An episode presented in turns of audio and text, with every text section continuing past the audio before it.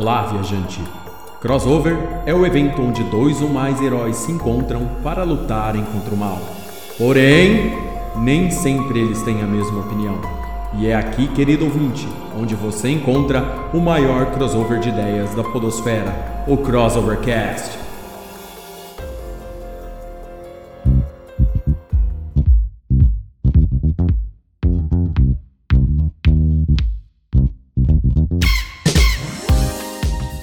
Sejam todos bem-vindos a mais um Crossovercast, o podcast que é um crossover de ideias e faz parte do site www.crossovernerd.com. Eu sou Léo Palmieri e se eu comprar mais uma HQ, minha esposa me manda embora de casa. Diretamente do canal Eu Leio o Gibi do YouTube, o maior fã do Hulk das terras tupiniquins, João Roberto. E aí, galera, é um prazer estar aqui com vocês e ter essa oportunidade de a gente bater um papo sobre quadrinhos do canal Nerd All Stars, o homem que conta de origens a histórias completas e é fã de games, Rino Félix. Opa, e aí galera, beleza? Obrigado aí, Léo, pelo convite. Tamo aí para falar mais um pouquinho de quadrinho, né? É isso aí. Hoje, queridos ouvintes, vamos falar de um assunto muito solicitado por vocês, que é coleção de quadrinhos. Como começar, o que ler, como manter. Fique conosco e descubra.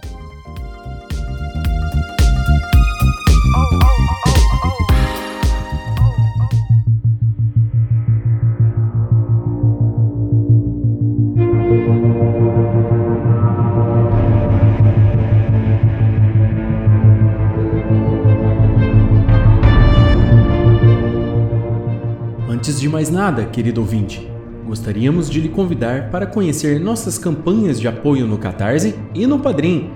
Essas campanhas são assinaturas mensais, onde você pode ajudar o Crossovercast e o site Crossover Nerd financeiramente, com valores a partir de R$ reais e pode ganhar muitas recompensas, que estão listadas nos sites dessas campanhas. www.catarse.me barra crossovernerd ou www.padrim.com.br barra crossovernerd. Ajude o Crossover Nerd a continuar lhe trazendo um crossover de ideias.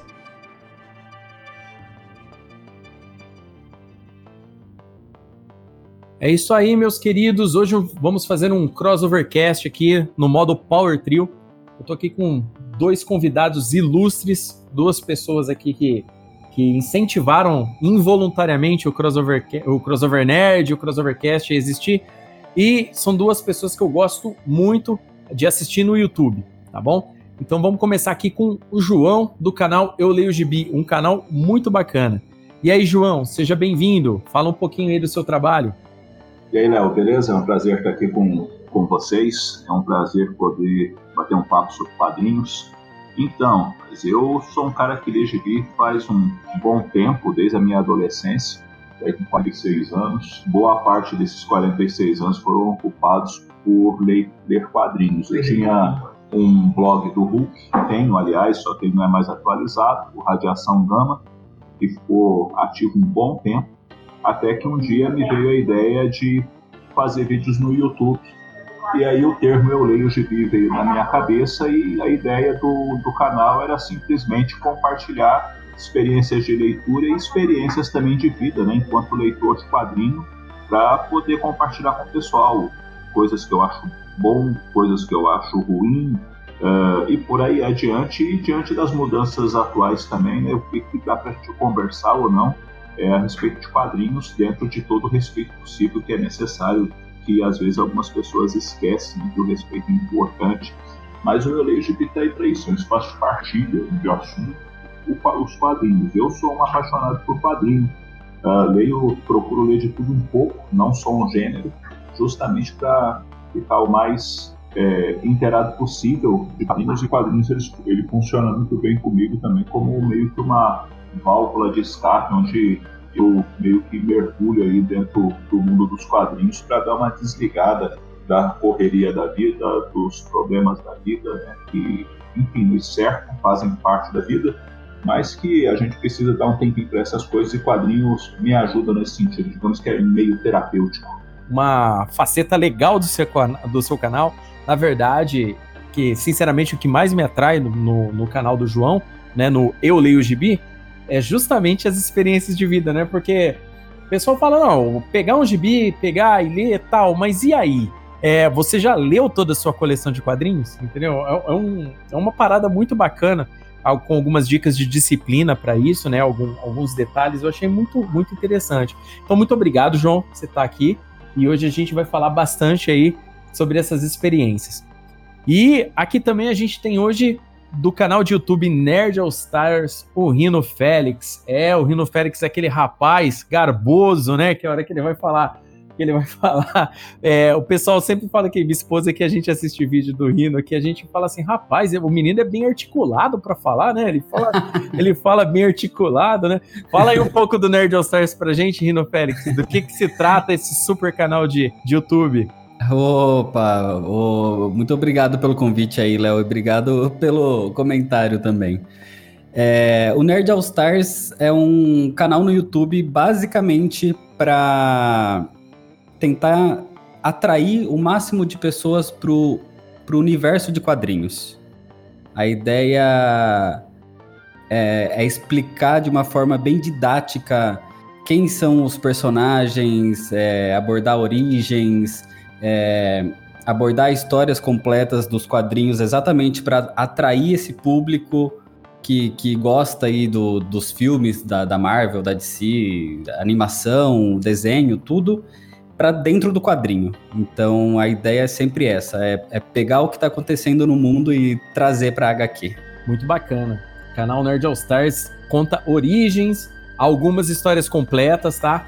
É uma, uma, uma coisa muito, muito bacana que eu já ouvi, né, internet afora, o pessoal falar assim, pô, o cara vai contar a história da HQ, pra que que eu vou comprar, né? Eu vou, eu vou ser bem sincero para vocês. Várias histórias que eu não tinha lido, que eu ouvi no canal Nerd All Stars, mesmo aquela parte do spoilers, né? Que são spoilers mínimos, na verdade, né? O pessoal acha que é muito spoiler, né? Mas às vezes tem, tem um, um, detalhe ou outro, ou, ou aqueles que tem reviravolta não tem jeito, né, Rino? Você acaba tendo que falar. É. Mas é, é, mas fora isso, teve muitos quadrinhos que eu fui ler depois mesmo, depois de ter visto o vídeo, entendeu? E gostei, comprei o quadrinho do mesmo jeito. Isso daí não, não faz tanta diferença.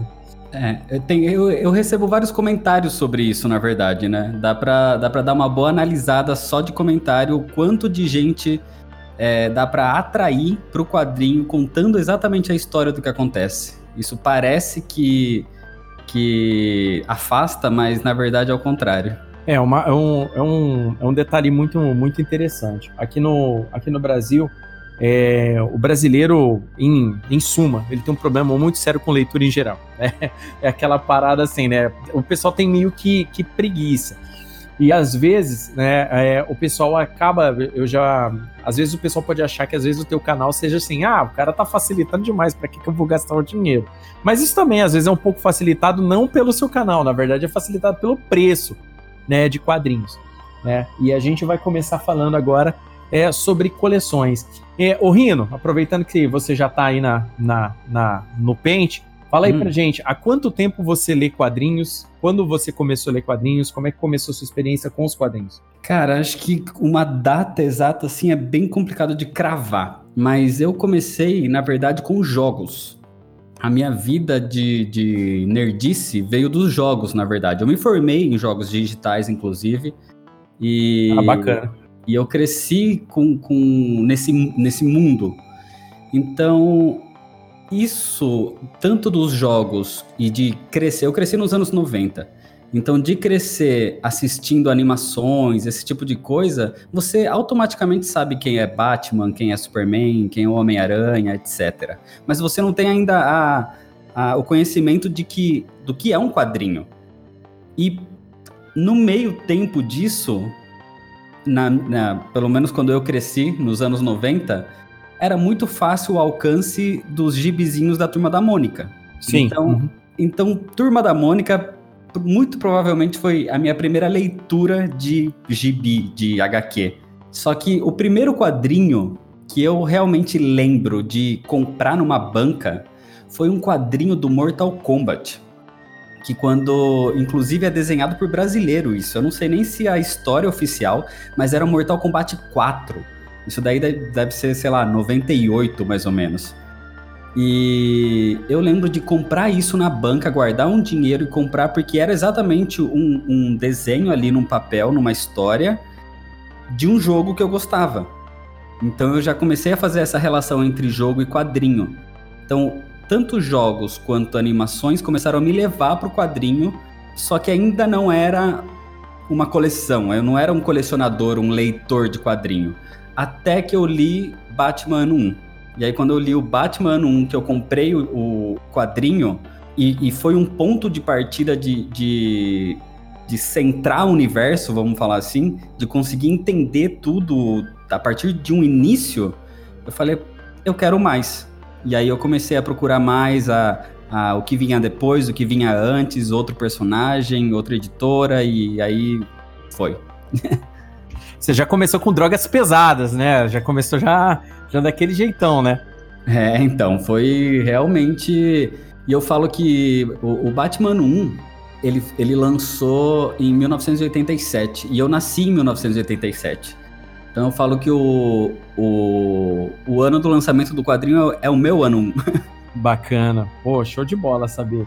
E você, o meu querido João, como é que você começou? O João deve ter começado mais ou menos, como eu tenho quase a idade do João, deve estar tá daquele jeito, né? A gente deve ter começado mais ou menos com as mesmas coisas. Então, eu, eu, eu fui criado de um jeito assim que leitura não era algo praticado aqui em casa, né? mas por algum motivo eu me interessei, sempre me interessei por leitura, porque, não sei, eu sempre me interessei por leitura. Então, quando eu era bem moleque, eu comecei a. fui para a biblioteca da cidade, peguei um. comecei a pegar livro na biblioteca, bem moleque mesmo. Então, era aqueles livros tipo O Elefante, O Tigre, sabe? Eles têm a cara do tigre, inclusive. Sim, sim. Né? Uhum. Bem para criança. Aí passou essa fase, eu comecei a ler aqueles livros da série Vagalume ah, legal. Escaravelho do Diabo. Papel, e por aí adiante, eu li, eu acho quase tudo. Li um monte de livro do Monteiro Lobato e por aí adiante. Enchi umas duas carteirinhas daquela de biblioteca. Aí um dia eu falei assim, vou, quero ler mais livro não, eu vou ler gibi. Do nada, do nada. E fui numa, numa papelaria na cidade onde eu morava na época, em Mandaguaçu, pertinho de Maringá. E tinha lá um Heróis da TV número 97. E eu peguei esse Heróis da TV número 97, comprei, tem um Visão na capa, uma arte do George Pérez, e eu li, e eu não entendi nada. E eu nem sabia que essas histórias tinham continuidade, porque acabou a história dos Vingadores, estava lá escrito na próxima edição vai acontecer isso. Eu falei, vixe, eu não sabia nem como tinha chegado naquilo e nem que ia ter uma continuidade. E aí pulou para outro personagem e tudo mais. Acabou, eu não entendi direito, mas voltei lá na livraria. E como eu gostava muito do Hulk por causa do, do seriado do Lou Ferrino, e também por conta de um desenho da época em que o, na hora que o, o Hulk virava, voltava a ser o Banner, a roupa do, do Banner era toda reconstituída de novo do nada. É, eu tinha um gibi do Hulk lá, Hulk número 47, eu acho que era onde o Hulk tá, tem o, o boomerang na capa. Eu li, gostei, fiquei. E, e fui embora, cara. Comecei a ler, continuei lendo lá o, o Heróis da TV. Descobri que na, nas ruas paralelas às ruas da minha casa tinha amigos meus que liam quadrinho eu nem sabia. E aí a gente começou a trocar, uh, emprestar os gibis um para o outro e eu fui abrangendo esse negócio de leitura e li de forma ininterrupta até meados de 95, mais ou menos, talvez 96. Aí eu parei, eh, em 93 eu casei, em 96 eu parei, enfim, eu fiquei desempregado, coisa e tal, ficou bem complicada a situação. Eu estava com, com, com, o meu primeiro filho é, recém-nascido e tudo mais, então estava bem complicado. E aí a minha esposa é, quatro meses depois que ele nasceu, ficou grávida de novo, enfim, todo aquele rolo peculiar de pai, né, desempregado. Uh, e aí no ano de 1999 eu vendi toda a coleção.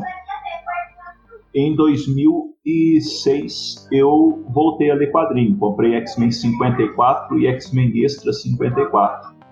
Li e fui na internet, agora tinha internet, né? E me atualizei do que estava acontecendo e estou aí até agora lendo gibi. É, e no que depender de mim, enquanto eu estiver caminhando sobre a terra, eu estou lendo gibi. Show de bola. E fazendo. E, e ambos aí, né, com, com dois canais de YouTube muito bons, né, para ajudar a, a, colocar as pessoas, né, contextualizar as pessoas dentro do mundo dos quadrinhos, né. Eu acho muito bacana. Eu comecei a ler, eu era bem moleque, na verdade, eu comecei a ler com 5, 6 anos lá, em meados de 85, 86. Meu pai já tinha uma coleção, meu pai já era leitor de quadrinhos, meu pai era, era repórter tal e tudo mais, meu pai já era uma pessoa da, na, na época, lia-se muito, né, pelo menos meu pai, né, e, e, meu pai já tinha uma, uma pequena coleção de quadrinhos e, e, eu comecei lendo a partir daí. Eu sempre gostei muito de quadrinhos. Mas se eu fosse para falar assim, a, a, o, o, primeiro quadrinho assim que eu li assim que, que, me marcou bastante foi Heróis da TV 108, Torneio de Campeões, né? Porque eu acho que ela era umas da, pelo menos aqui na, na nossa cidade a gente tinha aquelas famosas bancas de troca. Não era bem sebo, era uma banca onde você trocava no mesmo esquema de um sebo. E eu lembro que, que a primeira que eu peguei com a minha mão, que eu falei, não, eu vou escolher um, um, gibizinho pra eu ler tal e tudo mais, foi aí.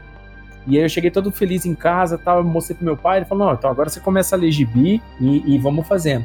E, e, eu fui mais ou menos como você, João. Eu li, eu li de forma ininterrupta, assim, mais ou menos até meados de 98, comprando mensalmente. Eu tinha muito gibi em casa na época.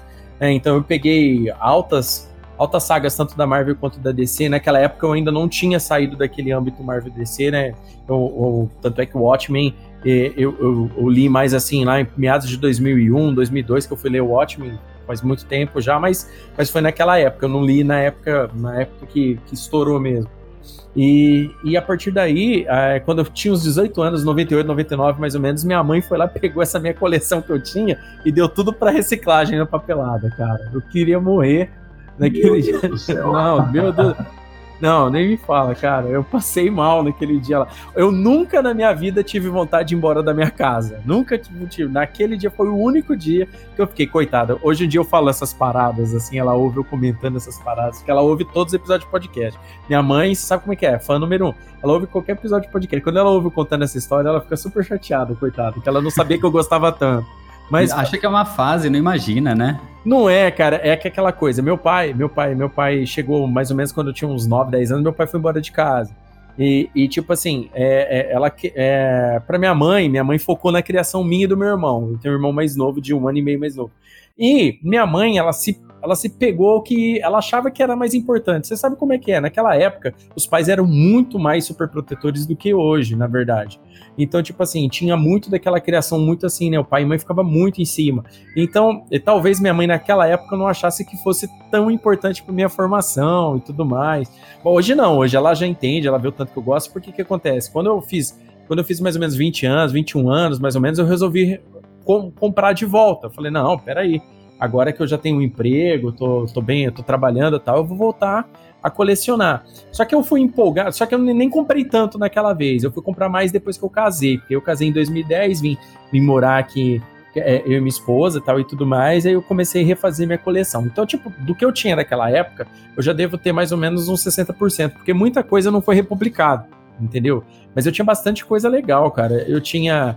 É, é tipo, a gente, quando a gente fala em formatinho, né? O, o, João, o João geralmente comenta isso no canal dele. A gente fala sobre formatinho, a gente sabe que, que abriu na tentativa de adaptar naquele formato, ela cortava às vezes pedaços. Algumas traduções eles, não, eles faziam ela de uma forma mais assim para contextualizar, às vezes ficava faltando a história. Esses dias o pessoal até pegou uma, uma parte de, de Morte em Família do, do Batman para ler tava comparando o, o quadrinho que abriu na época soltou, como é que é aquela fase na abril, e, e no encadernado da Panini. Então, tipo, é, você tinha. O contexto da situação era completamente diferente, entendeu? Por causa da, da tradução. Eu, eu não julgo tanto porque, coitado dos caras, que, o que era o que os caras tinham na mão, na verdade. Uhum. E antigamente era muito acessível, né? Hoje, hoje gibi tá com preço aí meio que exorbitante, mas antigamente era muito acessível. Gibi da Mônica era muito barato, gibizinho era muito barato, é, era, era de certa forma fácil de você de você consumir ler. E não tinha tanto preconceito, tipo assim, na verdade tinha, né? Tinha aquele preconceito de que quem lê gibi é moleque, é aquela parada. Hoje em dia, por exemplo, no meu trabalho, o pessoal às vezes dá, solta umas dessas, sabe? Mas não é. É uma, como disse o João, é uma válvula de escape, né, pra, da realidade. Né? Hoje, por exemplo, é feriado na minha cidade porque é, é dia da cidade. É o dia da cidade mais morto que tem por causa dessa parada do coronavírus, mas é o dia da cidade. Eu tava, eu tava relendo aqui aquela run do, do Frank Miller com o Demolidor. Né? Eu li na época e eu comprei os encadernados para reler ela, para depois fazer um review lá no blog e tal e tudo mais. E, e, e é muito bacana, sabe? É é um, você tem um sentimento nostálgico muito grande quando você já relê alguma coisa daquela época, pelo menos para mim.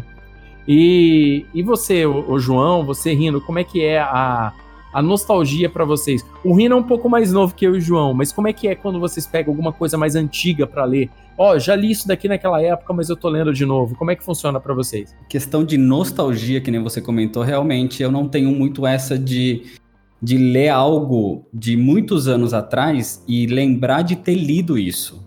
Porque realmente, que nem eu falei, eu vim muito mais do jogo. Eu tenho muito mais isso com jogos do que com quadrinhos. Exato. Mas, mas eu leio sim muita coisa antiga. Muita coisa do, do começo da Marvel. Inclusive, acabei há pouco tempo aí de fazer uma, uma a saga do Visão, do a, a, o nascimento de Ultron, isso daí é década de 60. Então eu tenho, eu tenho é, esse tipo de leitura é, que para mim não, eu não tenho sentimento nostálgico, mas eu tenho sentimento de como será que isso foi lido na época? Como será que, que, que a galera de 1985 se sentiu quando começou a lançar Crise nas Infinitas Terras? Porque o sentimento que a gente tem hoje, por exemplo, sei lá, com Doomsday Clock, imaginando como isso pode afetar de si como um todo, eu imagino como, como isso foi recebido na década de 80 ou algum outro tipo de história nesse período, nesse contexto. Não tanto no contexto nostálgico. O que eu tenho sim é, por exemplo, muitos quadrinhos que eu li no começo do, da minha vida de, de leitor de quadrinho e reler. E aí aí dá aquele, aquele sentimento um pouco mais nostálgico, mas também dá muito mais clareza do que está acontecendo. E da primeira vez, você lendo isso há muitos anos antes, você não tem a bagagem que, que, que você adquire com o tempo. Então, por exemplo, tem algum. O Watchmen é o melhor exemplo, que o Watchmen para mim é um quadrinho que você tem que ler todo ano, porque todo ano você vai descobrir uma coisa nova nele. E, e da primeira vez que você lê, é uma história totalmente diferente.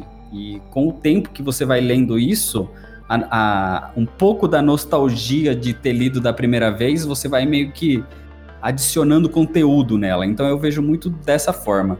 Ah, por exemplo, Crise nas Infinitas Terras. Na minha primeira leitura, eu não conhecia metade daqueles personagens. Hoje em dia, com mais bagagem, você vai entendendo o contexto, o que está acontecendo, da onde veio o outro universo, a outra terra, etc, etc. Bacana. E você, João? Mas depende, depende muito. Por exemplo, é, quando eu, eu, peguei os encadernados do, do Frank Miller, do, que li o, Demolidor, ah, depois com essa encapadura né, da Panini, é, eu confesso a você que eu me senti lendo de novo Super Aventuras Marvel, só que sem cortes porque, enfim, como, como você mencionou, as histórias eram picotadas e muitas vezes eles cortavam página pra, por causa da cronologia própria da Bill, outras vezes eles cortavam página para caber mais anúncio e por aí adiante. É, outras coisas, por exemplo, a coleção histórica Marvel do Hulk, para mim foi um prazer também dela sem cortes, uh, porque, enfim, é meu personagem preferido da minha fase preferida do Hulk. Então eu meu lado fanboy ali aflorou até onde deu conforme eu fui lendo. Então, eu sou para falar dessa fase. Quanto ao Watchmen, por exemplo, que mencionou, quando eu li o Watchmen a primeira vez foi logo quando saiu, pela editora Abril, né? Então eu fui comprando aqueles, uh, aquelas, aqueles fascículos e a minha leitura de Watchmen, tipo, a idade que eu tinha, é, o que eu via era basicamente para mim um gibi de super-herói, entendeu?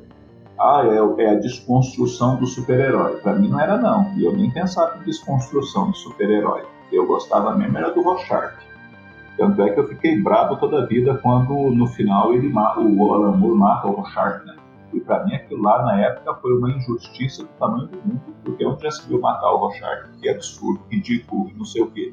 Uh, eu não via as camadas de leitura, eu não enxergava nada disso, eu só via a história dos personagens ali conforme a, a, a minha própria idade é, permitia, né? Com o passar do tempo, você começa a enxergar camadas nas histórias, né? Você começa a notar que é, tem ali, por exemplo, a saga do herói, mas há coisas nas entrelinhas, né? E essas coisas nas entrelinhas, elas começam a fazer muita diferença à medida com que vai, você vai amadurecendo como leitor. É, e também cabe sempre respeitar o estilo de história da época. Por exemplo, Crise nas Infinitas Terras é um gibi que tem texto pra caramba. Então, leitor moderno, muitas vezes, ou seja, um guri hoje, pegue para ler Crise nas Infinitas Terras e corre o risco de dizer que não gostou por dizer que o Marv Wolfman pôs texto demais na história e é muita falação, muita falação, muita falação. É, uma, é, um, é um, um risco que se corre, né, por quanto é, do estilo de se fazer gibi na época.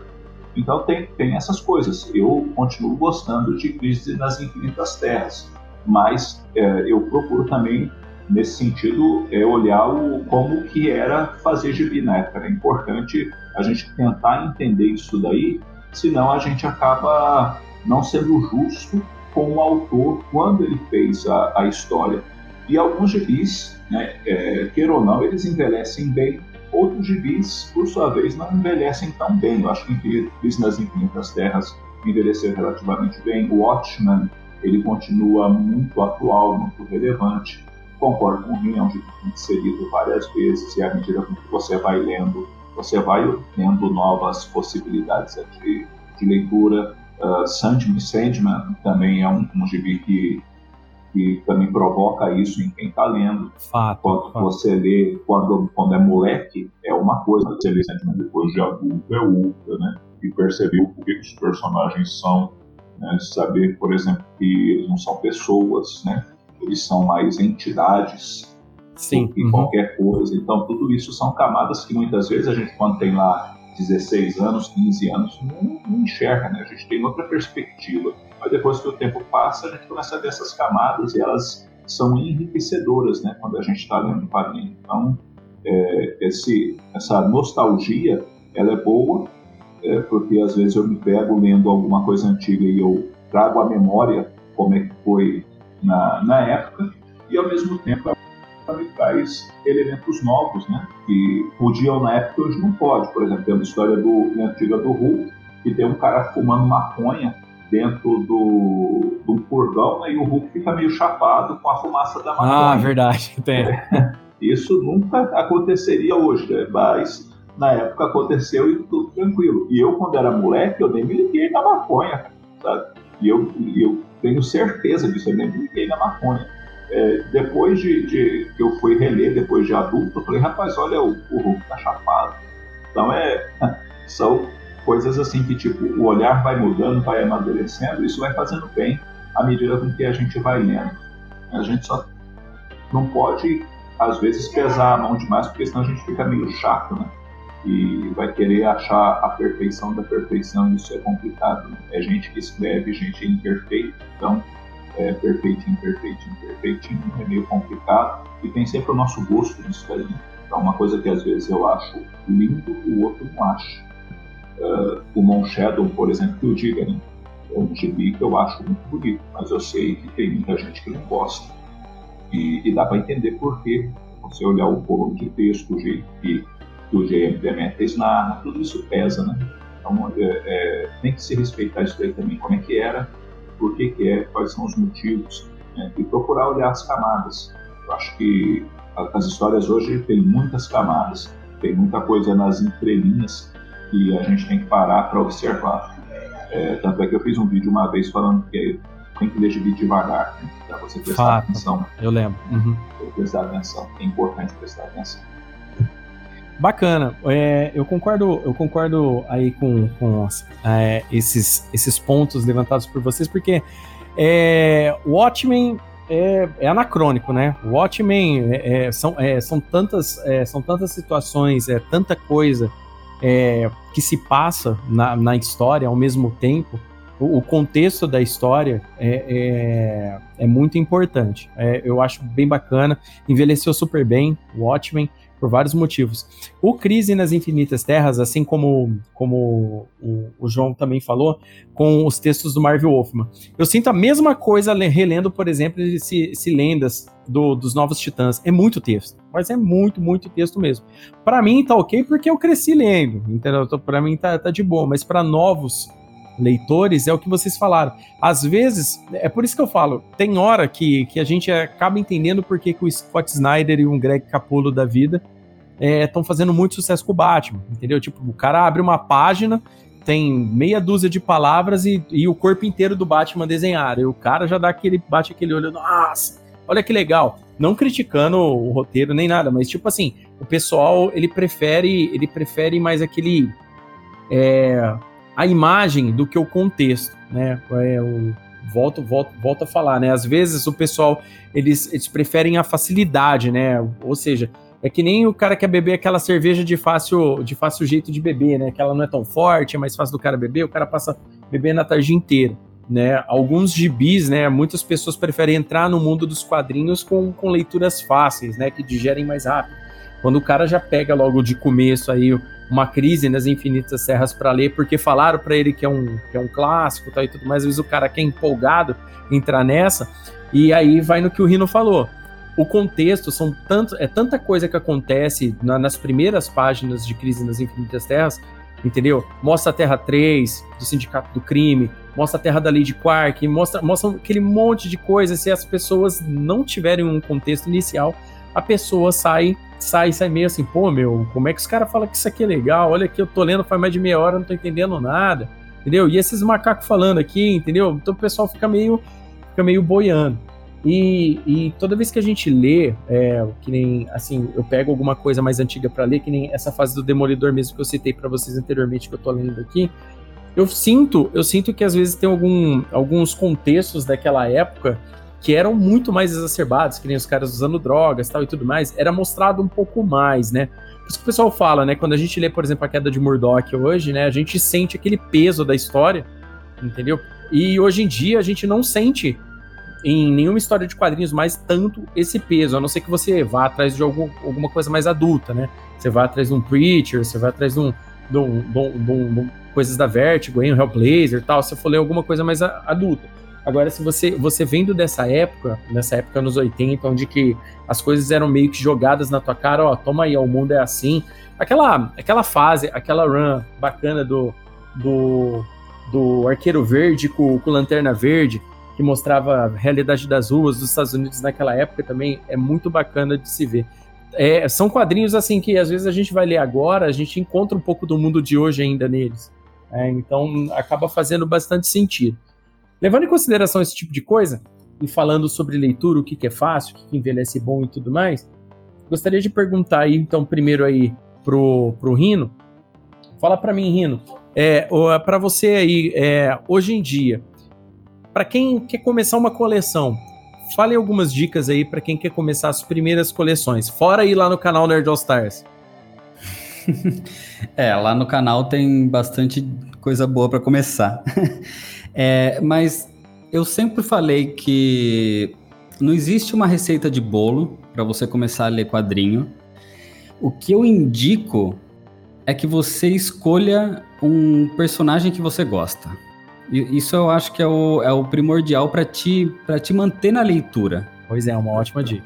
É para você realmente querer continuar sabendo mais, descobrindo, e a partir dele, isso vai se ramificar de uma maneira tão grande que você vai começar a encontrar outras coisas. Mas para mim o principal é escolha um personagem.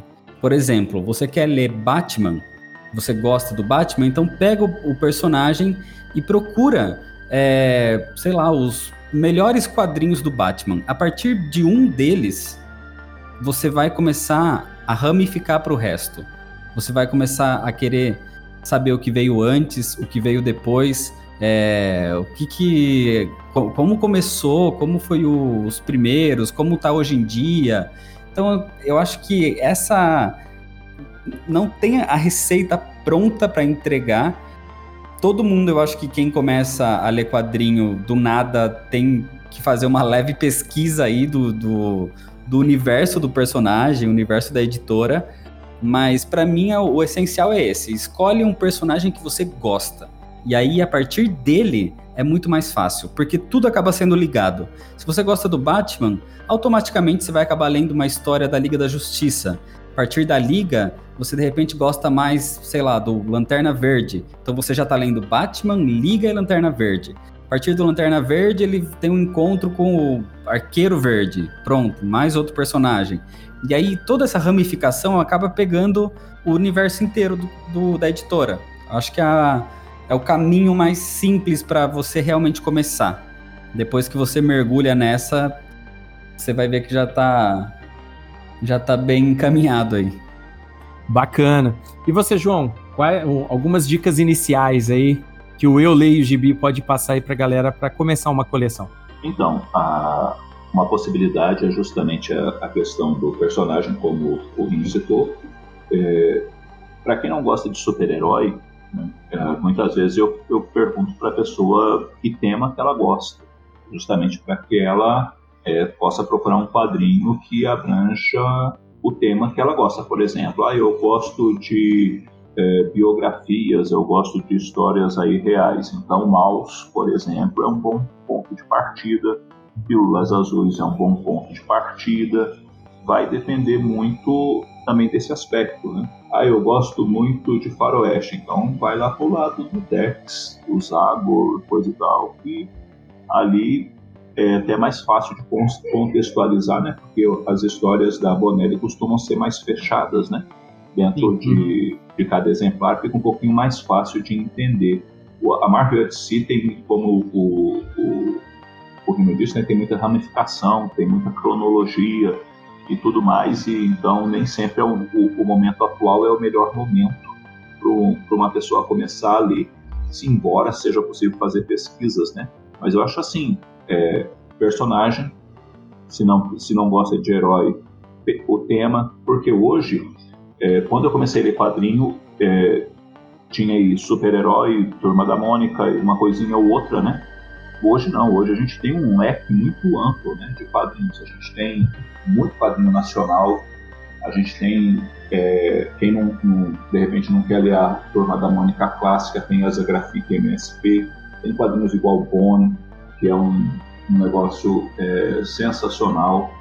É, tem o, o, próprio Conan, que também tinha a Espada Selvagem de Conan. Nossa, é, dele. Né, tem muito, muito quadrinho hoje, um, leque muito aberto, né, tanto é que nos torna impossível é, acompanhar tudo. Né, e tem a galera também que, que de repente fala assim, ah, rapaz, eu gosto daqueles desenhos japonês, então o, o rumo do, do rapaz ou da moça vai ser os mangás, né?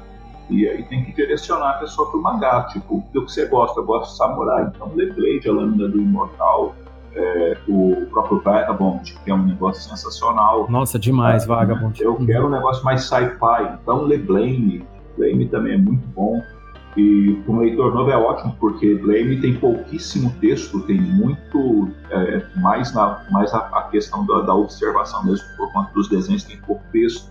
Então hoje esse leque é muito amplo, né? E, então a própria indicação ela tem um, um pouco de peso nisso daí.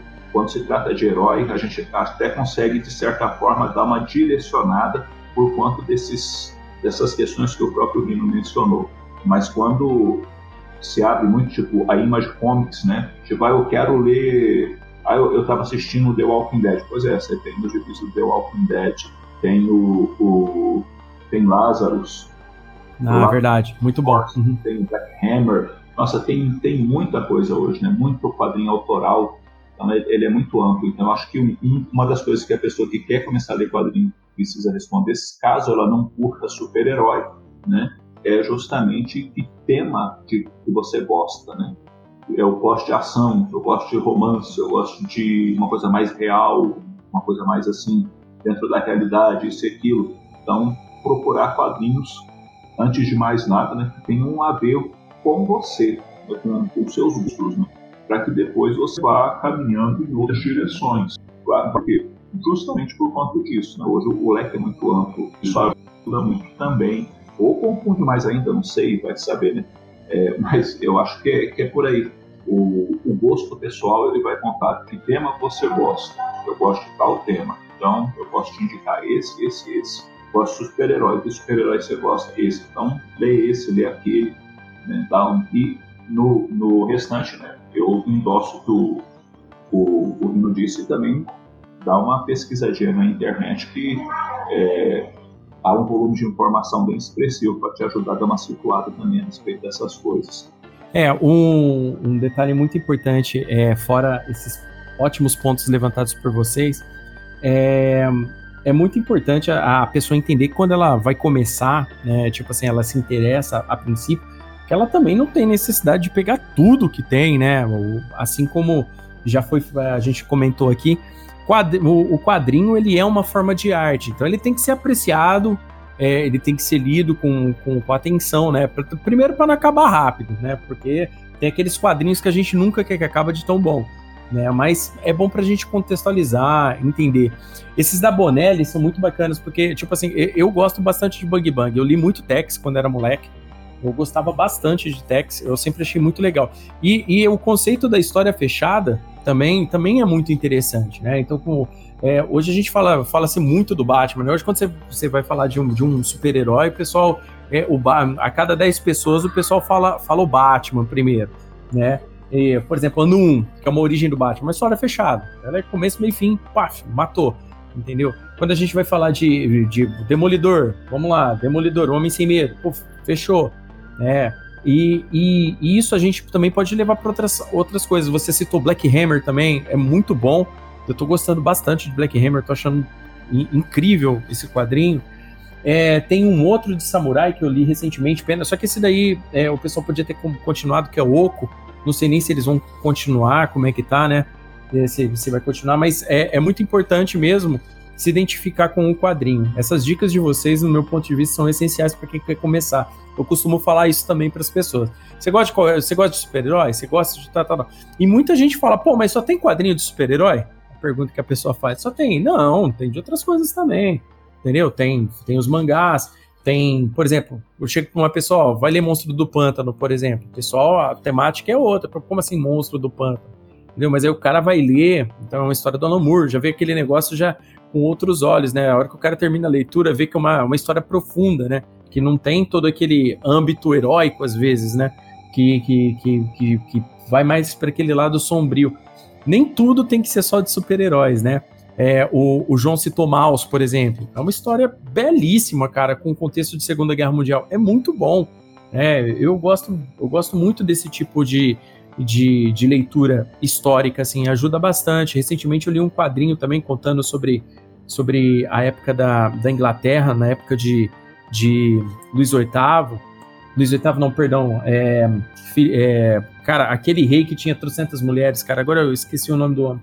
Tava, mas é muito bacana é, é, esses quadrinhos com, com contextos às vezes diferentes de super-heróis. Ótimas dicas essas aí de vocês. Eu acho bem bacana.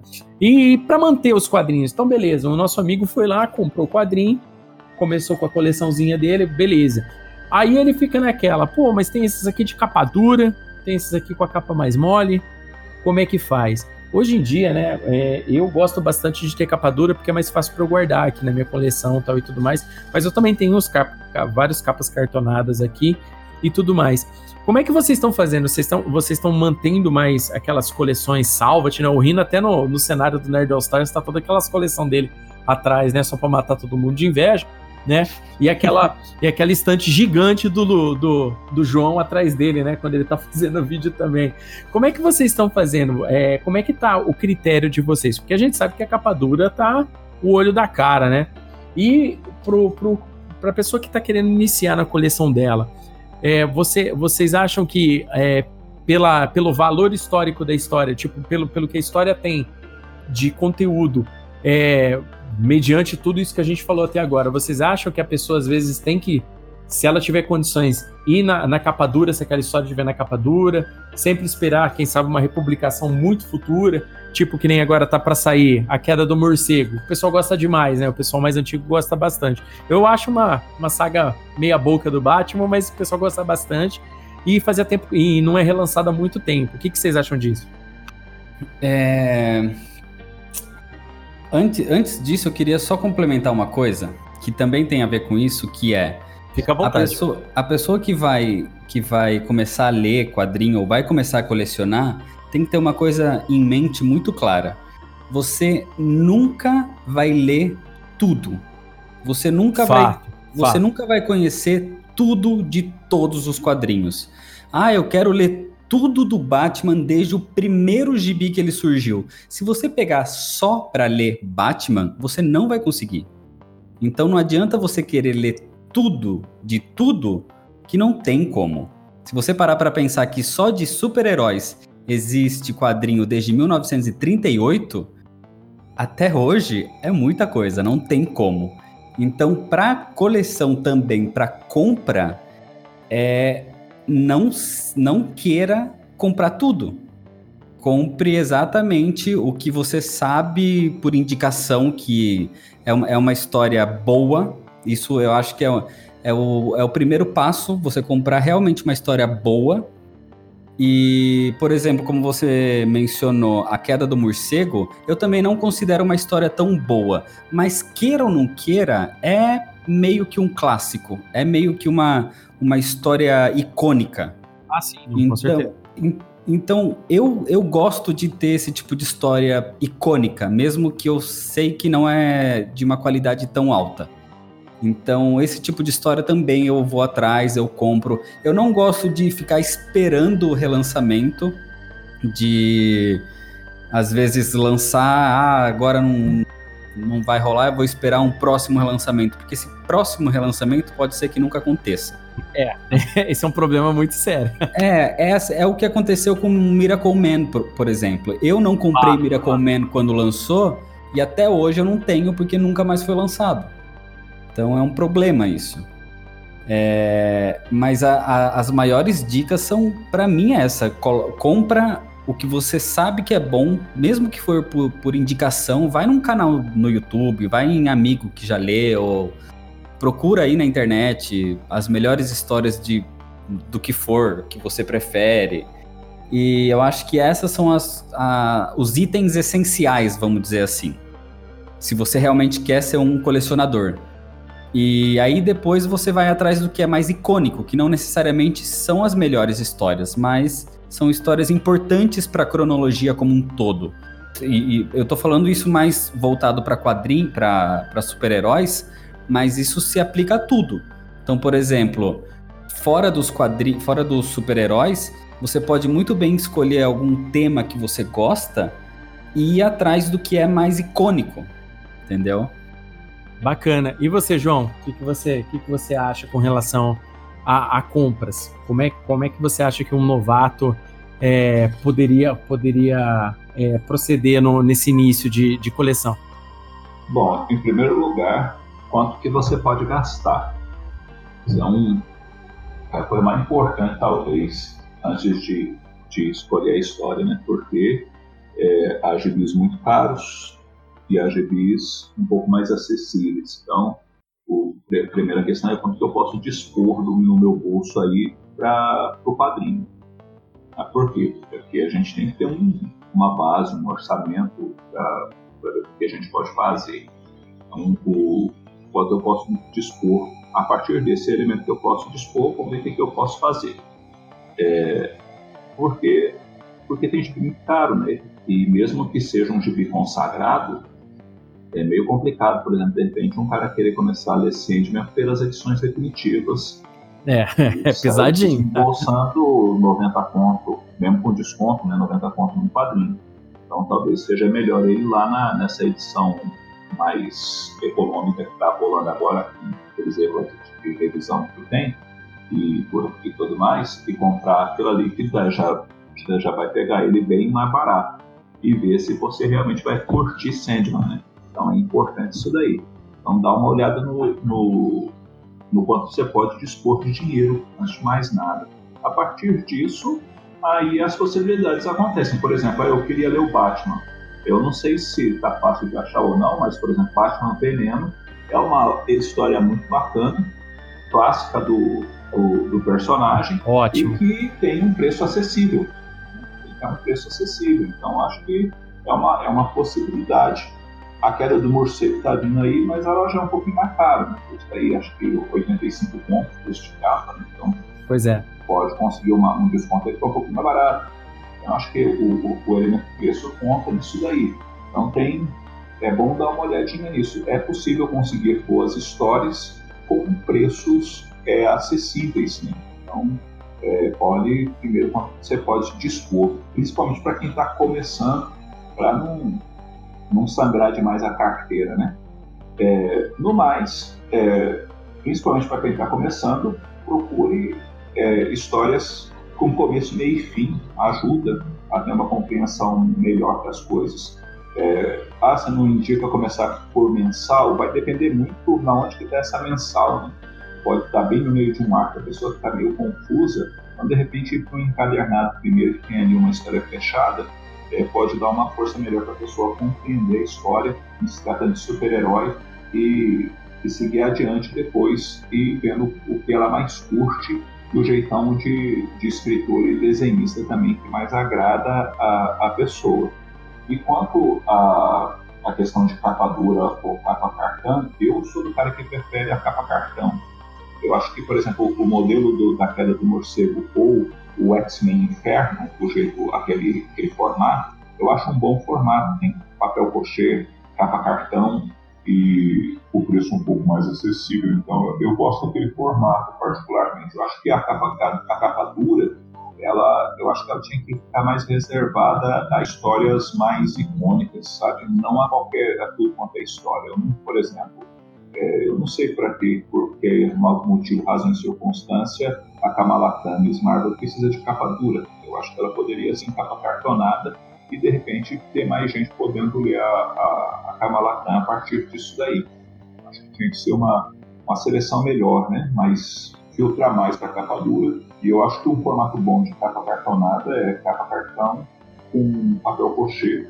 Eu acho que fica bom e fica num preço bacana. Esse inferno tem um formato bacana. Eu acho bom e eu gosto dessa, dessa questão da queda do morcego, por exemplo, vindo nesse formato. Eu acho melhor assim. É, ajuda, eu, eu penso. Mas pense no seu bolso. O bolso é importante.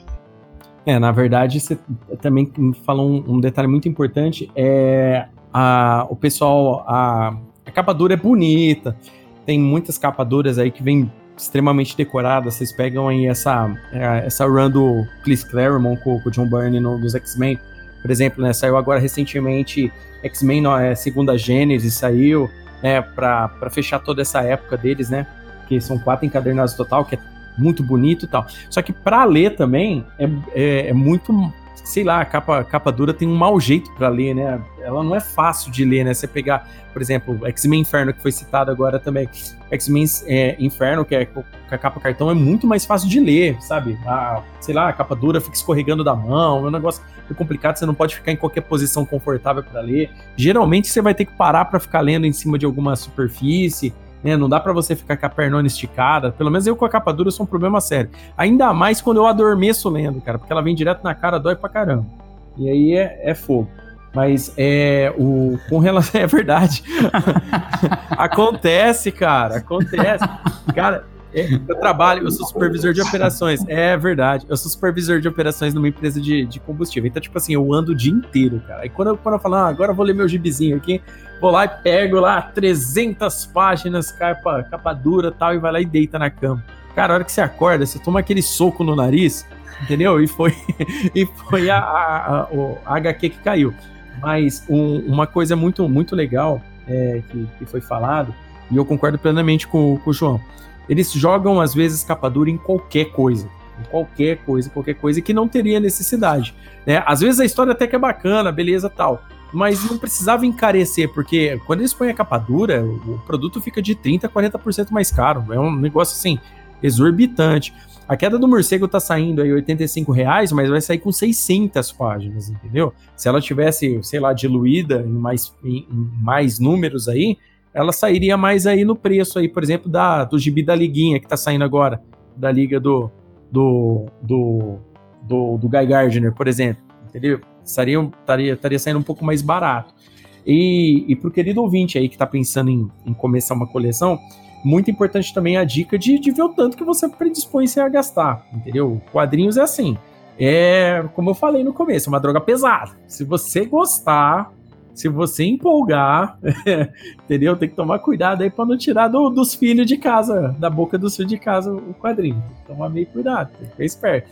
E, e, e, só que assim, depois que entra também gosta, é complicado sair. Mas tem que aproveitar, tem que pesquisar muito. Assim como o Rino falou, eu também, às vezes, dependendo do lançamento que tá, a minha, a minha ansiedade às vezes pega muito pesado, eu acabo não querendo arriscar esperar um relançamento. Vai que esgota rápido, depois não volta, aquela coisa toda, sabe? É, então, às vezes é, é, meio complicado, mas a gente tem que ter uma, uma determinada disciplina.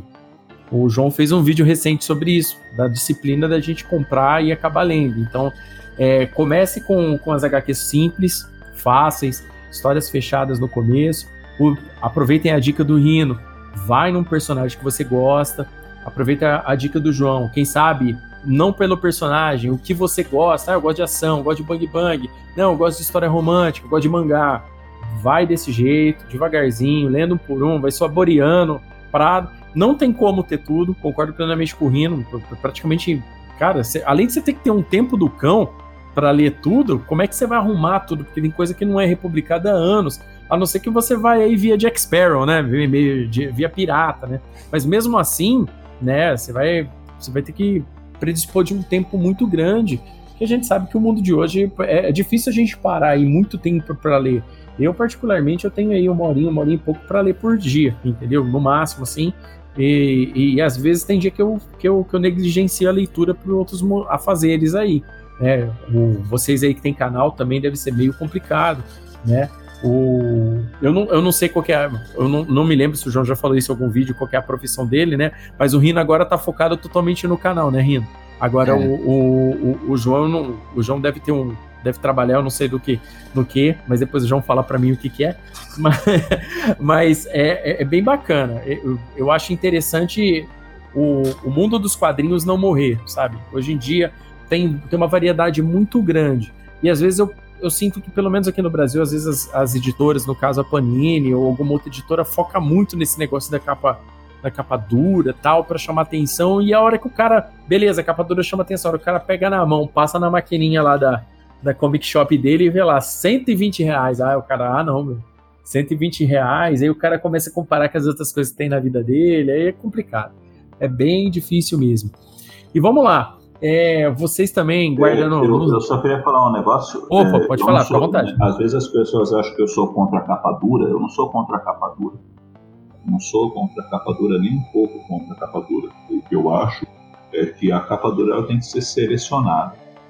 Por sim, exemplo, sim. A, Fênix, a saga da Fênix Negra é para capa dura. Com a certeza. fase do Barney com o, o Claremont nos X-Men é para capa dura, sabe? Hum. Mas eu não acho que o Pantera Negra do Tanner Coates Não, não, negativo, também concordo. Essa é, a, a, a, é o peso. Se a gente for colocar capa dura na queda do morcego com 600 páginas, cara, esse gibi vai pular para 160 conto. É por aí. Um gibi hoje de, de 600 páginas de capa dura, ele é caro. É 140, 150 conto. Quando ele está em capa cartão, ele custa 80 para um brasileiro também já não é barato. Sim, o sim. nosso salário mínimo é, é, é, complicado, né? Então a nossa renda é baixa. E, e tem outro adendo, né? Tipo, eu ou o Rino ou você, vamos imaginar que o Rino fale assim, eu vou comprar só coisa da DC. E eu vou comprar tudo que sair da DC. Rapaz, é, no mês você desembolsa um dinheiro de respeito só com essa coisa de só da DC. Sim. Uhum. Né? Ah, então vou só com a Marvel. É outro negócio que também vai te engolir uma grana legal. Então a gente tem que selecionar o que, que dá. E umas coisas que tendo que ficar para trás, porque você não dá conta também de ler tudo, não. É, precisa de tempo, um tempo sobrando muito grande para você ler. Né? E a gente que produz conteúdo, a gente também tem que ter o tempo não só de ler, como também para produzir conteúdo. Isso demanda tempo também de você se organizar, ir lá, gravar vídeo, editar vídeo, é, postar vídeo, isso tudo também exige um tempinho da gente que a gente tem que arrumar no meio das, dos afazeres da gente, né? Pois é, é a, a, capa dura, com certeza, né? A gente, a gente reforçando, né? O, a capa dura, de fato, é, é, ela é bacana. Tem, quando, quando é icônico, quando é uma fase icônica, começa do, do Bernie com o Claremont, ou quando, ou, quando ou, ou com algumas coisas muito é, é, da DC, tipo a, a, Crise nas Infinitas Terras, que a gente, que a gente costuma falar bastante, Cavaleiro das Trevas, entendeu? É, Sandman, entendeu? Quando a gente fala de coisas assim, que, que é leitura para a vida, fica para sempre. Essas compensam de fato mesmo ter, ter a capa dura. Essa daí é. E, e se o cara tiver a grana para desembolsar e gostar, eu sou também totalmente a favor. O que eu disse com relação à capa dura, né, é que, que ela, ela, ela, ela, é, ela não é muito jeitosa assim para ler, mas com certeza o conteúdo dela tem que valer a pena entendeu? Eu, a, a Kamala Khan de Miss Marvel é muito bacana, mas eu não acho assim a nível de valer uma capa dura. Aliás, tem é, uma fase basicamente, basicamente completa da Marvel, dessa, dessa, daquela fase nova Marvel tal e tudo mais, que dos X-Men de ontem, por exemplo. Cara, toda aquela fase, o gibi tinha, não dava 100 páginas, os caras colocavam capa dura, entendeu? Ficou muito é, é, bonito quando você vê na coleção lá na parede, mas é, ficou caro, ela é pesada. E se o cara resolver encarar de vez essa parada de, de querer comprar bastante quadrinho e tal e tudo mais, é que nem o João falou, vai ser uma grana de respeito aí que o cidadão vai ter que acabar desembolsando. É, é meio pesado. Eu não sei, Léo, se, se a Panini fez algum tipo de estudo, alguma coisa, porque eu lembro que quando começou a fase da nova Marvel, a Panini começou a lançar as histórias na capa dura e na capa cartonada. A mesma história, era o mesmo quadrinho. Inclusive, eles fizeram muito isso no início da, da Graphic MSP. Ah, verdade. Tinha só mesmo. que hoje em dia, eles não fazem mais isso. Hoje em dia, o lançamento é só na capa dura. E já vai direto. Eles não fazem mais essa, esse, essa, esse duplo lançamento. Eu não sei se isso foi um caso de estudo para entender o que que pegava mais e a capa dura acabou meio que ganhando, mas eu acho que não não faz tanto sentido para eles quererem lançar capa dura por lançar. Eu acho que alguma coisa aí deve ter e talvez essa época foi alguma alguma pesquisa aí. É, no, no quando teve quando teve a, a migração da, da do, do, formatinho abril antigo pro, pro formato americano, o pessoal já sentiu muito no bolso na época, porque eu lembro que era muito barato, o formatinho abril era muito barato, é, era fácil de você colecionar, era fácil de você ter, vinha, vinha poucas páginas tal e tudo mais. Eu lembro que quando saía um gibi com mais de 100 páginas, eles faziam aquele estardalhaço, né? Tinha, dependendo, por exemplo, eu lembro quando teve a morte do Superman, por exemplo, é, tinha até propaganda na televisão, sabe? Eles deram até, até aquele foco na Editora Abril. Quando era aquele auge, quando a Editora Abril era muito forte. E, e quando deu essa migração para o formato americano, que ficou maior, eu lembro que, que isso daí aconteceu aqui no Brasil de, depois, foi depois da saga Massacre, e depois começou a entrar a famigerada Heróis Renascem, que aquilo eu não gosto nem de lembrar que eu li algum dia na vida. Se tivesse um jeito de desler alguma coisa na minha vida, com certeza seria Heróis Renascem, porque aquilo é horrível, entendeu? Tudo bem que depois eles pagaram com os Supremos, tá, tá, tá de boa. Mas, cara, aquilo era ruim demais. É, então, né, essa migração já começou a se sentir um, um, aumento meio considerável de dinheiro. Quando entrou a capa dura, então, aí pronto. Aí, aí descambou de vez. Provavelmente, Rino, assim, vamos, falar assim, hoje em dia nenhuma empresa, assim, é, desorganizada, diga-se de passagem, nenhuma empresa organizada, quero dizer, uma empresa organizada entra em qualquer tipo de, de, de marketing sem, sem um estudo, alguma coisa gostaria eu de acreditar que a Panini de fato fez um estudo e aonde que eles foram fizeram esse estudo, não sei se foi mediante Comic Shop ou se foi com leitores, eu acho que com leitor não, porque se você perguntar para mim se eu prefiro ler, por exemplo, é, certas histórias na capa dura, eu vou falar, eu vou dar a resposta do João, vou falar, ó, o que, que vocês querem pôr na capa dura? Ah, vocês vão pôr lá a morte do Capitão Marvel na capa dura? Quantas páginas da, Cara, ó, faz a capa cartão isso aí, cara. Tudo bem, é bacana. Ah, eu vou colocar. É, eu vou colocar, vamos lá, é, é, Guerras Secretas, eu vou colocar alguma coisa mais icônica. Não, beleza, aí deixa na capa dura. É revista que fica para toda a vida e tal e tudo mais. Então, beleza, aí se expõe. Agora, fora isso, meu, fica muito complicado. Até porque isso vem agora de encontro com, com, com uma, uma, parte muito legal, que é o armazenamento, né? Como é que a gente guarda isso, como é que a gente mantém essa coleção. Eu, eu lembro que, se não me engano, eu acho que o João e o Rino já fizeram vídeos, né? Mostrando como é que cuida dos quadrinhos, né? Como, como é que vocês guardam com, com, com saquinho e tal e tudo mais. Fala aí pra galera um pouquinho sobre isso. Fala aí, João, como é que você você guarda os seus formatinhos? Como é que você, você que tem bastante formatinho aí, como é que você, você mantém isso aí na sua coleção? Mas a, a minha, a minha regra é bem simples. Tudo que não for capa dura é ensacado. Capa dura eu não ensaco. Eu não ensaco porque a cidade que eu moro atualmente é, tem muita umidade. Eu moro, hum, eu moro, eu moro é, entre o Paraná e o Paraguai. Tá? A cidade que eu moro chama Mundo Novo, no Mato Grosso do Sul. É a última cidade do estado, a primeira para quem está chegando do Paraná. Então tem o Rio Paraná. E o Rio Paraná ele tem, ele tem muita influência para cá. Então tem muita umidade para minha casa, por exemplo, dependendo do ponto a gente tem que pôr antimofo. E isso, os meus gibis, eles ficavam todos em saquinhos, inclusive de capa dura. Quando foi um dia, eu peguei o, o, o Batman 1 e eu olhei para a capa e a capa estava manchada. Nossa. Eu falei, e que é isso aqui? E aí eu sair arrancando o plástico de dentro e do, de, de, tirando de dentro do plástico, olhando e, e era a umidade que estava fazendo aquilo lá. Então as, os capa dura eu não deixo mais em, em saquinho, capa cartonada e capa revista, essas coisas assim, nos mandatos vai tudo para pacote.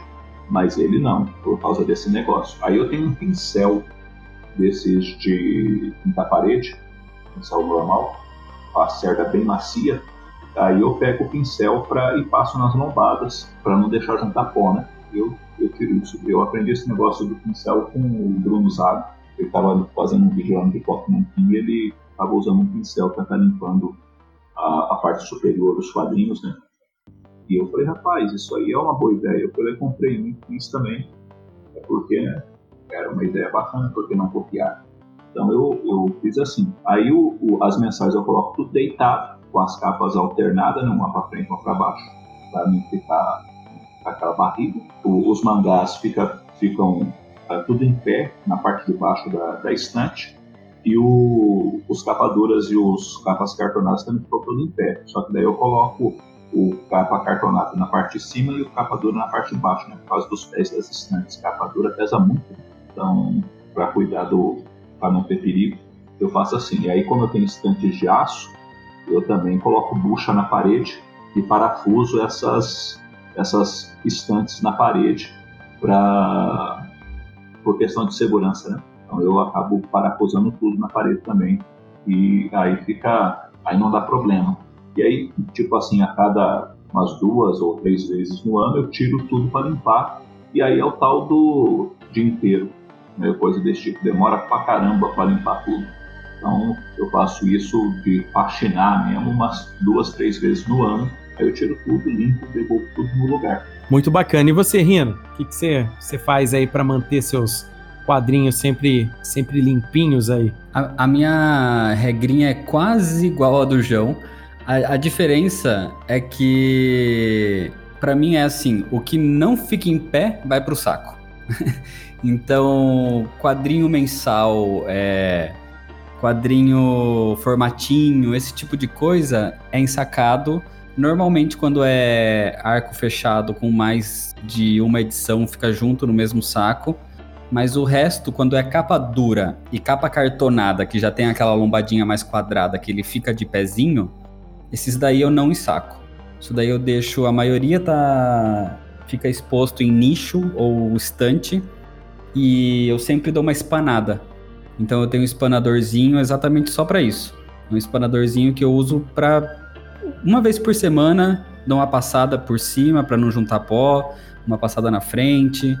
E aí a cada quatro, cinco meses eu tiro tudo e é esse trabalho aí de ficar o dia inteiro fazendo isso, mas é para tirar tudo mesmo, passar pano e passar tudo para limpar realmente o, o, o próprio móvel. O meu problema maior hoje em dia tá sendo lugar para guardar tudo. Porque. É, meu problema tá nisso também. É, porque acabou a parede já. não tenho mais parede para colocar nicho, para colocar estante. Então eu tenho muita coisa guardada em caixa. Então essas caixas elas estão meio que acumulando aí por enquanto. Eu tô de mudança daqui uns dois meses e aí eu vou arranjar um lugarzinho melhor para tudo. Mas por enquanto, com a falta de lugar para expor, para guardar, muita coisa fica, fica guardada em caixa mesmo. Aí não tem que fazer. Aí não, não dá para ficar passando espanador nem nada, até porque não vai pegar tanta poeira. Mas eu deixo guardado também é, de, de um contra o outro, né? Pra lombada não ficar tudo de um lado só. Que senão dá, forma aquela barriga, né? É bacana, um, é, muito, é muito interessante, né? É, os detalhes, né? Um, eu também é, não, comprei uma estante também, eu, eu tô guardando também, tá tudo num armário fechadinho tal, não tem umidade nele nem nada. Eu tenho todos eles lá, o, o, o capa dura sem saco, os outros no saco, o mesmo esquema do, do João nesse caso. Só que todos eles estão de pé, né? Porque não tem como eu colocar. Só que agora já começou a faltar lugar, né? Conforme chega uma hora que falta lugar.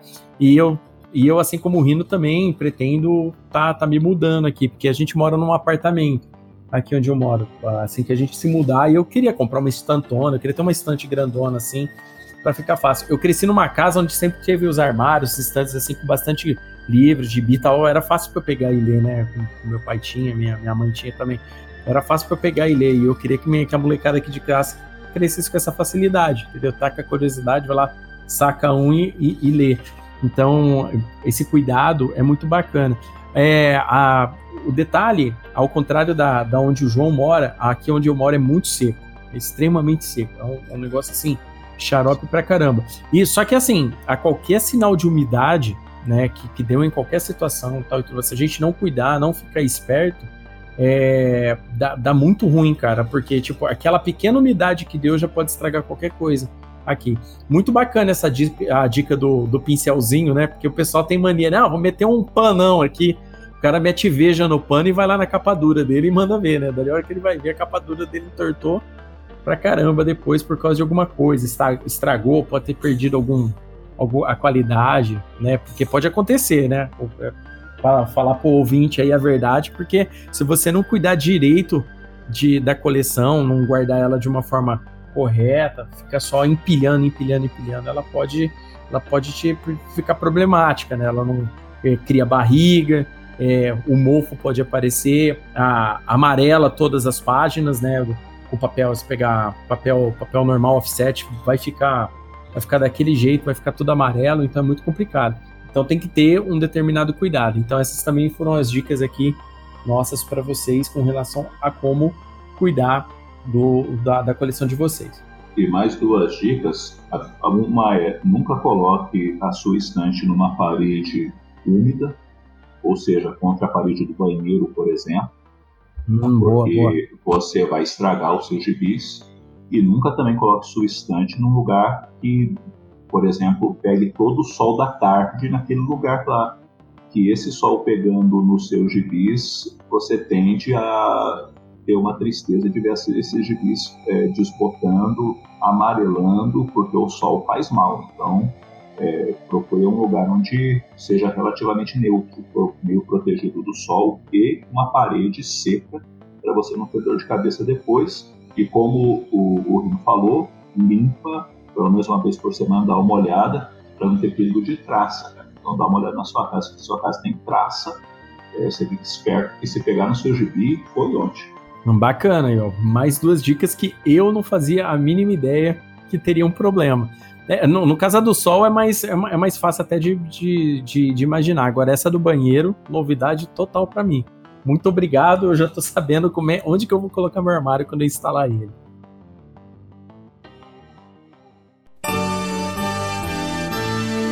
You got the touch.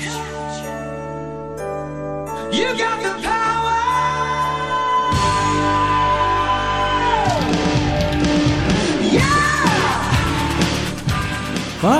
Galera, aqui é o Léo Palmieri. Está gostando do nosso episódio de hoje do Crossovercast? Está? Então vai lá, querido ouvinte, compartilhe com seus amigos. O Crossovercast pode ser encontrado no Spotify, no iTunes, no Deezer, no Google Podcasts e no nosso site www.crossovernerd.com. Lembre-se, você também é o herói dessa história.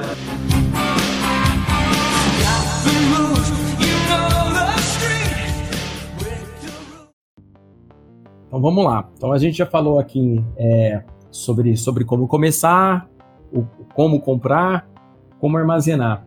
Eu vou perguntar aqui para os nossos convidados hoje o que eles querem para o futuro dos quadrinhos, porque tipo assim a gente a gente sabe nós lemos aqui e tal e tudo mais, mas agora a gente falando é, estritamente para a galera um pouco mais mais avançada nos quadrinhos, o que vocês esperam hoje em dia é, dos quadrinhos? Que, que mudanças os quadrinhos podem estar tá fazendo hoje em dia para para ajudar, porque a gente sabe assim, né, o, uma coisa que a gente não pode não pode negar é que os quadrinhos eles são feitos geralmente é, são artes e são liber, é, são é, expressões, elas elas servem de fato às vezes para chocar alguém, para marcar alguém de alguma forma. O, como vocês veem o futuro dos quadrinhos? O que vocês esperam para o futuro dos quadrinhos hoje em dia? O que vocês gostariam de ver mais com relação aos quadrinhos? A gente sabe que hoje em dia é, falar em quadrinhos está, é, está meio em voga, por quê? Por causa dos filmes da Marvel, que estão fazendo muito sucesso, vários filmes da DC saindo. O que, que vocês é, esperam para os quadrinhos? O que, que vocês acham que, assim, bem Nostradamus mesmo, o que vocês preveem para os quadrinhos, que vocês gostariam? É, eu não sei se eu fui claro com essa pergunta, mas eu gostaria de saber como vocês projetam esse futuro dos quadrinhos. Como vocês veem isso lá na frente? O problema hoje em dia é que eu vejo o, o, as editoras mesmo muito perdidas no que elas estão fazendo. Então, por exemplo, a própria DC acabou de fazer o Doomsday Clock para começar uma nova uma nova geração aí de, de revistas, de personagens. Só que ao mesmo tempo que começou, já meio que acabou, porque o editor-chefe, que é o Dan Didio, foi mandado embora exatamente por isso. Nossa, sacanagem, cara, verdade. Então, então fica naquela. É, era um, era um planejamento ou não era? Vai ser ou não vai ser? O que está acontecendo? Então, se a própria editora passa esse sentimento de que ela está perdida, já me deixa um pouco com o pé atrás de como vai ser daqui para frente. Eu tenho muito medo disso. A DC é, cancelou o, se, o selo Vertigo, acho que foi ano passado, ano retrasado. Tudo bem que começou o selo Black Label, que é um selo que eu gosto muito. Eu, eu gostaria muito mais que tivessem histórias Black Label que não fossem é, essencialmente para cronologia. Que cronologia tá, tá um negócio meio complicado tanto para DC quanto para Marvel. E, e falando até das outras, porque se for falar de Vértigo, já, já é outra, outro esquema que não existe mais. Então complica muito, cara. Eu acho que para o futuro, eu gostaria muito que as editoras se arrumassem primeiro para gente começar a gostar mais. É muito vai e volta, é muito faz e desfaz. É muito personagem que morre no próximo quadrinho volta. A, a própria reformulação dos X-Men foi maravilhosa com, com a Dinastia X, com House of X. Verdade. Foi uma história muito, muito boa, mas a, a partir disso já fica um, um sentimento de: tá bom, personagem mutante não morre mais. Então morre num, num, numa edição, no outro tá de volta. Então fica meio. Eu, eu acabo meio que perdendo um pouco de, do interesse dos quadrinhos mais atuais. Eu tenho interesse em um, uma coisa muito pontual. Então falar que eu estou acompanhando o quadrinho atualmente, o que sai na banca do mês assim, não estou acompanhando. Eu acompanho mais o que é alguma, alguma saga importante, alguma coisa fechada. Por exemplo, Guerra dos Reinos eu tô, é uma coisa que eu estou acompanhando, mas Fora isso, eu tô bem desanimado com que, com que mostra que tá vindo. Eu esperava realmente uma reformulação melhor aí das editoras para a gente se, se empolgar mais. É, eu achei, eu achei também que, que alguma coisa não, não anda não anda batendo. Eu não sei, eu não sei se é a, a pressa de, de, de, aproveitar esse hype dos, dos filmes. Eu não sei. É, o, o que você falou sobre o Dundas Clock é muito importante tava-se todo um planejamento, pelo menos até o ano passado, com aquela timeline da DC, que ia começar tudo novamente, toda aquela história do começo, e, e alguma coisa aí não deu certo. É, é, é, bem esquisito mesmo. E você, João, o que, que você, você, você prevê aí, o que você gostaria aí para esse futuro dos quadrinhos? Pois, teve um, um período que eu acompanhava tudo. Não comprava tudo que tinha dinheiro, mas acompanhava tudo. Então, eu acessava muito o site gringo para saber o que estava acontecendo.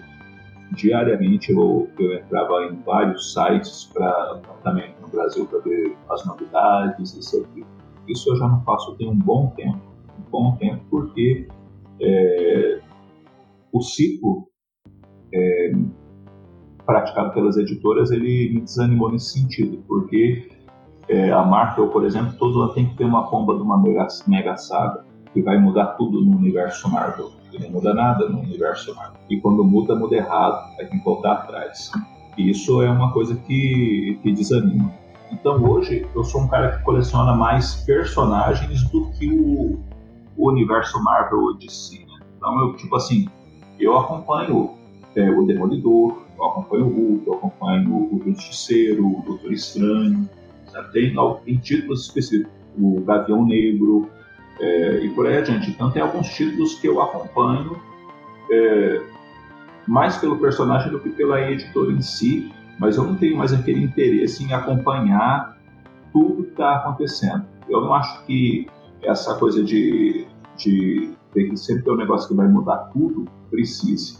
Isso também existe um outro problema, que é assim, o leitor antigo ele quer a história nova sem que mude nada. E isso também é muito complicado para quem escreve história, né? Porque você não pode mudar nada no personagem, porque o leitor antigo fica bravo e traz uma série de problemas em termos narrativos. Então, assim, eu acho que o, o, os quadrinhos, eles ainda vão estar aí por muitos anos. É, eles servem como laboratório para fazer filme.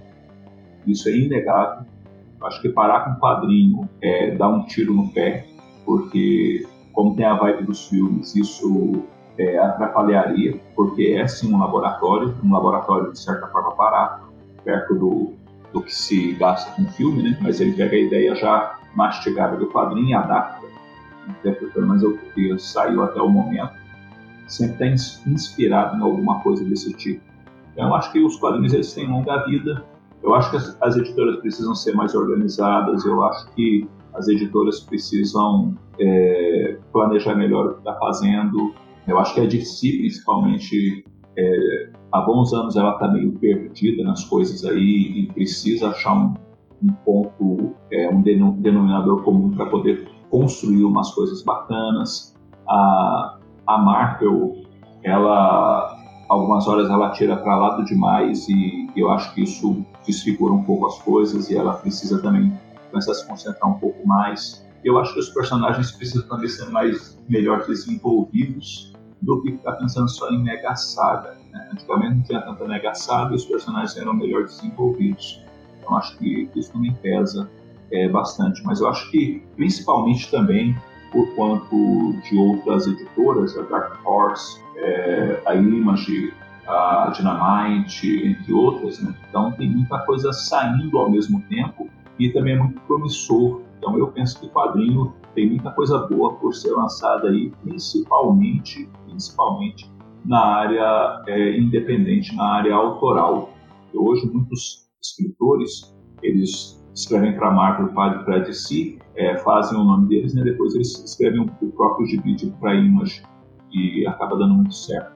Então acho que tem muito, o quadrinho ainda tem muito a oferecer para a gente é, principalmente por conta dessas histórias que estão ainda por ser criadas, personagens por ser criados.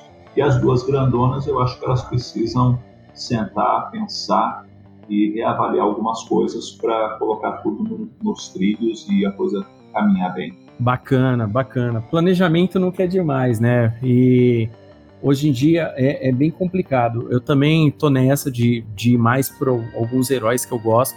Eu também falar para vocês que eu tô acompanhando alguma coisa mensal. Eu tô, eu gosto bastante de X-Men. Eu tô, eu tô acompanhando essa, essa nova fase dos X-Men. Mas assim, ela começou bem e já descambou. Já descambou por quê? Porque o pessoal começa a fazer essas paradas que o Rino falou. Tipo, ó, o cara morre, semana que vem tá aí de volta, sabe? É nessas horas, embora eu não goste de muitas, muitas coisas que, que, que esse roteirista fez, mas é nessas horas que falta um pouco de Brian Michael Bendis na maioria, entendeu? A hora que o cara chega e dá, fala, ah, isso aqui tava assim, peraí que eu vou dar um jeito, sabe? E aquela mudança de fato faz um sentido. É lógico que muitas dessas mudanças dele, no meu ponto de vista, a maioria foi erro, mas algumas foram muito boas, como por exemplo Vingadores a Queda, eu achei excelente, do jeito que, que foi feito para a época, naquele contexto entendeu? Culminando depois com a Guerra Civil, depois indo parar lá no cerco lá na frente. Então, a partir daí, eu achei que toda essa run dele foi, foi bem legal. Esse tipo de mudança, onde que causa uma mudança é, permanente no universo, é legal. Mas chegou uma hora nos quadrinhos, tanto da Marvel quanto da própria DC, que tá, tá muito chato, cara, porque, tipo, vai acontecer determinada coisa muito séria. De repente, eles vão fazer qualquer coisa para aquilo lá ser revertido. Por exemplo, quando, quando o Homem-Aranha contou tipo, contou o segredo dele, né, na Guerra Civil. Dali a pouco, rolou um pacto com o Mephisto, de repente, é, ó, ele já perdeu a esposa por causa disso, e, e entra aquele negócio assim que, que entra com tudo na vida do cara, sabe? Então, é muito complicado a gente... A gente, a gente às vezes fica, fica na, naquela esperança, não, não, é, os quadrinhos vão voltar a ser daquela forma um pouco mais séria, os caras vão jogar para a nossa cara, vai ser daquele jeito, pronto, acabou para dar aquele, aquele gostinho de quero mais, sabe? Ah, não, peraí, eu quero ver o que vai acontecer agora. Aí de repente aquele cara que morreu esquartejado, que só sobrou o pó do cara, volta inteirinho e com novos superpoderes na próxima HQ, então aí fica fogo, né? Isso daí costuma acontecer, é meio complicado. O Wolverine estava morto, voltaram o homem de volta, entendeu? Não tinha, o pessoal não consegue viver sem. No, no período que ele estava morto, trouxeram pro mesmo pro universo o velho Logan para ficar no lugar. Ou seja, né? O, quando o personagem é muito maior que, que certas decisões da, da editora, fica muito complicado. Né? E eu espero que, que as editoras, é, concordando totalmente com vocês, eles se planejem melhor com esse tipo de coisa. Dá para eles aproveitarem todo esse hype dos filmes que os, os filmes fazem com os personagens de quadrinhos para eles venderem mais, entendeu? Porque o cara vai ver, não, peraí, deixa eu ver o que é diferente, como é que funciona determinada coisa entendeu? E o pessoal, porque na verdade os filmes estão trazendo muitas pessoas para os quadrinhos. Eu tô, tem muito colega meu de trabalho que começou com os filmes e agora já está lendo quadrinho, entendeu? Porque gostou, porque achou bacana a, a forma como foi, é, como levaram para as telonas, é, chamou atenção e a pessoa quer ver nos quadrinhos da fonte como é que é. Muito bacana. Pena que eles não conseguem acertar com a Fênix Negra, né? De novo, né? Mas beleza. Então vamos lá. É, eu gostaria então agora de pedir, já que a gente já falou de vários aspectos aí de se ter uma coleção de quadrinhos né, e o que a gente espera para o futuro dessa, do, do, desse, dessa arte que a gente gosta tanto, eu vou pedir para cada um de vocês aí falarem, falar aí três quadrinhos aí importantes na vida de vocês e que vocês gostariam de indicar para os seguidores aqui do Crossover Nerd, os ouvintes aí, nossos queridos ouvintes, três quadrinhos cada um é que vocês mais gostam, que vocês acham assim, ó, lê esse daqui que se eu gostei, vocês vão gostar, eu acho que funciona para todo mundo, é bacana. Vamos lá, pode falar, o, o Rino, o João, pode falar. Bom, eu sempre indico primeiro Batman 1, que para mim foi o quadrinho que me fez virar um colecionador de quadrinhos. É, e é uma história fechada, então tem um começo, meio fim nela ali, e ela ramifica, é mais fácil de seguir a partir dela, então eu acho que além de ser um bom quadrinho, é um bom ponto de partida. E outra coisa que eu sempre indico é Sandman. Sandman, para mim, é uma das melhores coisas já, já feitas. E além de ser um bom quadrinho, ele, ele, é um, ele tem uma boa mensagem, tem uma boa reflexão que você pode fazer na leitura. É, ela, ele é, é uma HQ que você pode ler também todo ano, que cada ano você vai pegar uma, alguma camada de escrita diferente ali. E cada coisa você pode levar até para sua própria vida. Então, para mim, Sandman é um quadrinho que muda até a, o ser da pessoa. E outro quadrinho que eu acho que vale a pena, principalmente para quem está começando e quer, quer ler, de repente, super-herói, alguma coisa assim, eu indicaria Guerra Civil. Porque Guerra Civil, ela é, é, um, é um grande crossover, mas que não precisa de tanta bagagem para você ler e é uma leitura fácil. Ele tem uma leitura muito cinematográfica nele. Então é um quadrinho que eu acho que para quem está começando vai vai ver todos os heróis ali, não todos, mas uma grande parte dos heróis da Marvel ali. Você vai acabar gostando de um ou de outro e você pode a partir da Guerra Civil começar a ramificar para outras partes, para o que veio antes, para o que o que veio depois. E, e eu acho que a partir daí é um bom também ponto de partida para Marvel. Bacana. E você, João? Três quadrinhos aí para os nossos queridos ouvintes aí começarem nesse mundo muito bacana dos quadrinhos. Bom, o primeiro quadrinho que eu quero indicar, indicar é Blue Note. Uh, Blue Note é publicado pela, foi publicado pela Mitos, é um encadernado fechado, e que conta a história de um boxeador e de um cara que quer ser é, músico. E é lindo. É a tal do gibi que viraria um filme fantástico. O Note é de uma beleza incrível. E na hora que o cara tá tocando, por exemplo, o, as cores vão mudando, sabe? À medida com que a música vai ficando, é, vai se intensificando.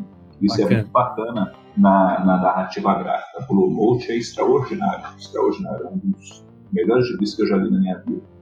Outro gibi eu quero que eu indicaria, aí já está no, lá pro lado do mangá, é o Vagabond.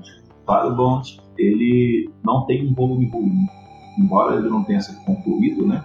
Parou nos 37 volumes até o momento, é, e é um negócio longo, mas à medida com que você vai lendo, você vai querer ler o outro. O Vagabond conta a história do Musashi de uma forma extraordinária, tem uma arte linda do, do Takehiko então é um, um um mangá extraordinário, extraordinário e que tem fundo histórico muito bem aplicado e, e vale a pena demais ler.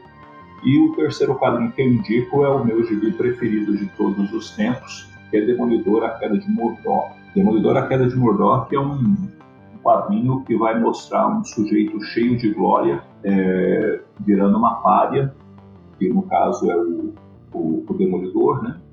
Ele está lá no, na melhor fase da vida dele e acontecerão coisas que ele vai estar na pior fase da vida dele e ele vai precisar se reerguer. Então é um, uma história muito, muito bacana, é um gibi que, tipo assim, não ficou velho, a história continua muito bonita, tem um roteiro muito bom do Frank Miller, uma arte linda do, do David Mazzucchelli e que faz, assim, é fácil de achar, está né? Em catálogo, inclusive, na, na, na Amazon e que vale demais a pena. É o meu gibi preferido de todos os tempos. Eu gosto muito do que eu vejo ali, justamente por conta de todo esse processo que o Demolidor vai passando dentro da história, sabe? É lindo, lindo, lindo, lindo, lindo. Mas essas são três leituras que eu indicaria aí para quem está começando a ler, que são de alto nível. O, a queda de Murdoch, né? Inclusive, o querido ouvinte aí que acessa o site Crossover Nerd, dentre as postagens eu fiz um, uma postagem que chamava assim: A Marvel não tem clássicos. Será que não tem mesmo?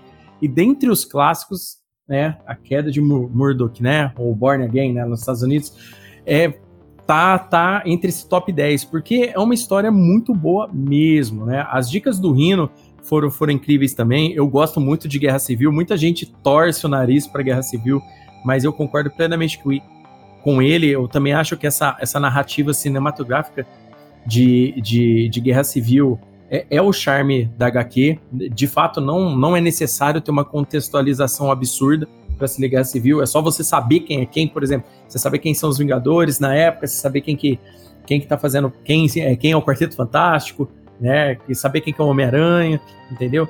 É, então é bem bacana também. É, Vagabond. É, nossa, adoro Vagabond. É, o livro, o, o, legal de Vagabond é que ele, ele segue é, muita coisa à risca do livro mesmo, escrito sobre Musashi. É um livro gigantesco. Em, são dois volumes, inclusive, bem mais de mil páginas. É, é e, e ele, ele, dá, ele dá uma acertada no, em alguns detalhes para ficar mais assim, mais fácil a leitura, para ficar mais amigável para quem lê mangá. Mas a arte é excelente, é, eu adoro a temática samurai, eu sou fãzaço de artes marciais. Eu acho que, assim, no nosso meio é muito difícil quem não é. Então, Vagabond é muito bom mesmo. Blue Note é show de bola mesmo. Essa parada de ficar de, de mudança de cor por causa da música, né? Ele é, tem meu, meu irmão que uma vez comentou para mim o nome desse tipo de coisa. Muitos filmes hoje em dia usam esse tipo de, de situação da mudança de cor para te mostrar sentimentos, né? O pessoal costuma usar muito isso.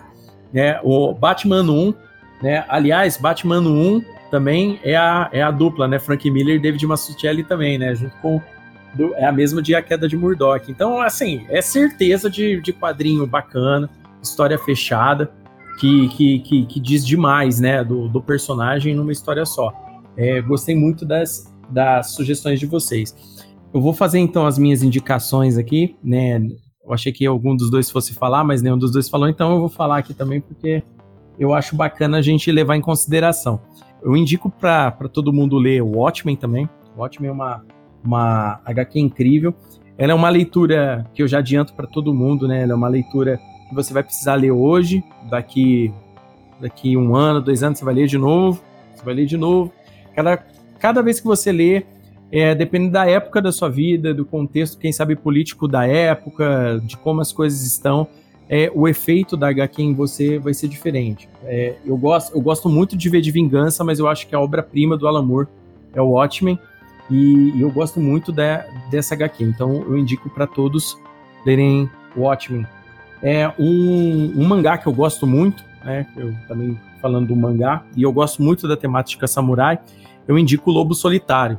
Eu acho que a história é excelente, é, é boa demais, fala muito sobre o, o, código do Bushido, fala, fala um pouco também do caminho do guerreiro, o caminho do, do guerreiro perdido, né, o meio fumador, né, o caminho do demônio que ele faz. Então é um mangá muito bacana e eu recomendo muito para quem gosta dessa temática samurai. E, e por último, um quadrinho da Marvel que eu gosto demais, é, que eu recomendo a geralmente o pessoal ler, né? é a saga da Fênix Negra, né, que infelizmente aí teve duas adaptações cinematográficas que beiraram o, o desprezível, né, mas é, o, a HQ vale muito a pena ler. Essa, essa, eu acho que foi o auge da dupla, né, do Chris Claremont com o John Byrne, foi o auge deles é, nessa run que eles estiveram juntos trabalhando com os X-Men.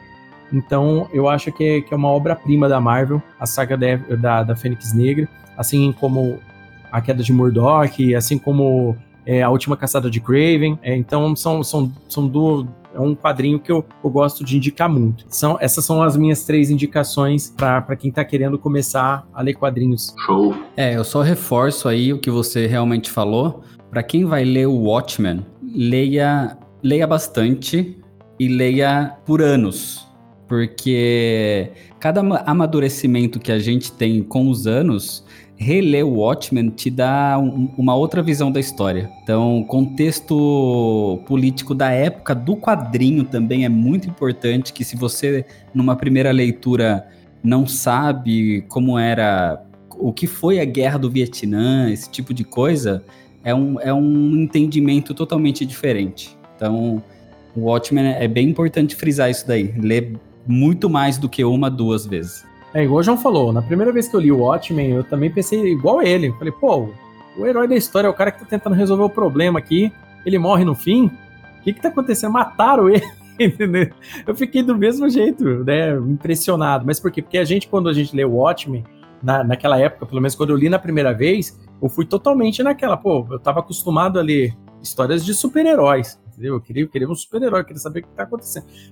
Lendo ali, você já via que não tem nenhum super-herói, porque super ali é só o Dr. Manhattan. O resto é pessoas com algumas habilidades especiais. E assim começa a passar a leitura. Com o tempo, é, você, você, a gente começa a pegar conteúdo histórico, a gente começa a estudar história, a gente entende o que foi a Guerra Fria, como, o, o, como foi a Segunda Guerra. E essa edição definitiva mais recente da Panini está muito bonito, com aquele monte de de documento que ajuda a contextualizar tal e tudo mais. O Watchmen é uma leitura que, que eu acho que ela, que ela, que ela, ela envelheceu muito bem, assim como todas, todas as dicas aqui, todas as nossas sugestões aqui, é, são, são quadrinhos que se você ler agora nesse instante, é, você você vai se sentir você vai se sentir intertido, é um, um você vai entender, você vai trazer um pouco para tua vida, você vai te deixar pensando. Eu, histórias assim como como como a própria guerra civil, o porquê da o cerce, sobre cerceamento de liberdade, ou quem sabe a queda de Murdoch, entendeu? Como é que como é que o, o, o, o auge e a queda de uma pessoa podem acontecer por causa das circunstâncias, sabe? É um negócio muito, muito assim. É, a vida real tem muito disso, mas as pessoas, às vezes, né, quando a gente vai ler quadrinhos, a gente quer saber só da ficção. Mas a vida real também tem muito disso. Então, eu, eu achei muito bacana todas essas sugestões, porque elas, elas, elas remetem muito àquelas dicas iniciais nossas. O que, que você gosta? Você gosta de herói? Você, você gosta. De... Não, não, não gosto de herói. Eu gosto de ler outra coisa, eu gosto de entender. Então, tipo assim, no final das contas, é tudo, é tudo mais amarrado do que parece. Né? O pessoal acha que às vezes é muito complicado ler esses quadrinhos, começar a ler quadrinhos, mas não é. Entendeu? Na verdade, é uma coisa muito mais humana, mais do sentimento que a gente tem na hora, do, de como a gente está se sentindo, do que do que parece. É bem, é bem, é bem comum, na verdade. Eu, pelo menos, me sinto assim. Eu acho, eu acho além de eu, de eu utilizar como uma forma de, de válvula de escape aqui também, é, eu costumo. Essa, todas essas leituras é, é difícil a gente não ficar pensando. É lógico, né? Quando a gente lê coisas muito ruins aí, tipo. Tipo. É, é, tipo uma saga metal aí, né? Noite de Trevas aí, beleza, mas às vezes a gente lê.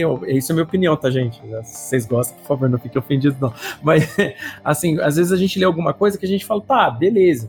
Meia dúzia de caras trocando soco, mas, tipo, não deixou a gente pensando depois. É uma parada que você vai ler, vai populado, vai ler outra coisa, sabe? Não vai ficar marcado em você, você não vai ficar lembrando, entendeu? Ninguém quer lembrar do eixo, por exemplo, que é um jogo horroroso. Não, o eixo, é, Heróis Renascem, pô, cara, pelo amor de Deus. Mas o eixo é um negócio tenebroso, né? Aquilo lá é uma coisa esquecível, esquecível, esquecível, esquecível. Como que pode um editor aprovar uma coisa daquela hora? tem, muita, tem muita coisa ruim. Tem, tem muito quadrinho ruim, então tem que ter muito cuidado em, em às vezes, o que tem muito nome, mas não tem a qualidade, né?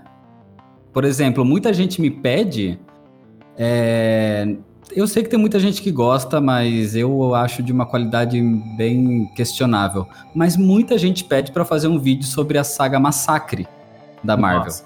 Eu ia citar Massacre também. Massacre, só quer dizer, tipo assim, né? Massacre, Massacre, eu não sei se o andamento que foi ou a conclusão que deixou todo mundo meio assim. É, então, são histórias que tem nome aí que, que a galera conhece de ouvir falar, mas não necessariamente a história é boa, né? Fato, isso é verdade. Um gibi moderno que saiu recente aí pela família que pode passar longe é a Esposas Bruxas. É muito ruim, assim, no nível hard. Muito ruim. Não vale a pena pôr o lá, não. Come um lanche que você ganha mais. é, vai comer um podrão, né? Vai comer um podrão que é melhor.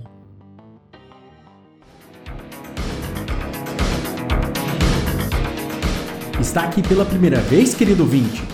Já segue o Crossover Nerd pelas redes sociais? Ainda não? Então anote aí. Instagram www.instagram.com crossovernerd O Twitter www.twitter.com crossovernerd E o Facebook www.facebook.com crossovernerdoficial Todas nossas atualizações saem primeiro nas redes. Fique ligado, porque tijolo não revida!